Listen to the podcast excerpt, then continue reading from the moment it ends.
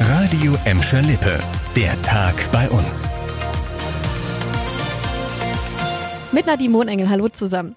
In diesen Tagen jährt sich das Bergbauende zum zweiten Mal, aber so richtig Schicht im Schacht ist noch nicht. Bis auch der letzte Schacht bei uns verfüllt ist, wird es jetzt noch etwas länger dauern. Die Verfüllung von Franz Haniel an der Fernewaldstraße in Bottrop kann erst im neuen Jahr starten. Die ERG muss noch auf eine Genehmigung warten. Wird sie von der Bezirksregierung erteilt, kann dann auch der letzte Schacht verfüllt, die restlichen Grubengebäude verlassen und die Wasserpumpen abgestellt werden. Gerade erst den Lappen gemacht, schon ist er wieder weg. Die Gelsenkirchener Polizei hat sich einen Fahranfänger aus Gladbeck vorgeknöpft, weil er meinte, sich und andere gefährden zu müssen, indem er durch die Stadt rast.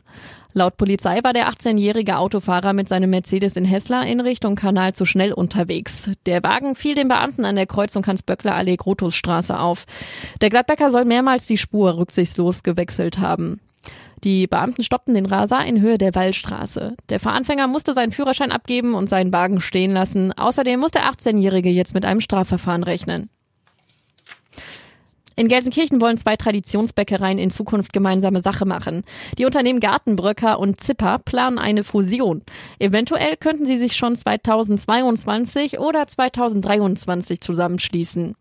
Außerdem loten beide Unternehmen Möglichkeiten aus, den Betrieb in Erla auszubauen oder in einem Gelsenkirchener Gewerbegebiet eine weitere Produktionsstätte aufzubauen, heißt es von der Geschäftsführung.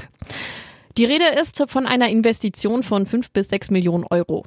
Beide Bäckereien sollen als eigenständige Marken bleiben. Gartenbröcker hat aktuell 750 Mitarbeiter und Filialen in neuen Städten. Zipper hat 80 Mitarbeiter. Eine wichtige Bahnverbindung bei uns fällt mehrere Tage aus. Die Züge der Linie RB43 zwischen Dortmund und Dorsten, die auch in Gladbeck, Bottrop und Gelsenkirchen halten, werden voraussichtlich für eine Woche nicht fahren. Der Grund, ein Großteil des Personals ist krank und kann derzeit nicht arbeiten. Pendler müssen sich in den kommenden Tagen also auf einige Komplikationen und Verzögerungen einstellen. Aber wir werden nicht einfach so stehen gelassen. Als Ersatz will man in dieser Zeit vermehrt Busse auf der betroffenen Strecke einsetzen.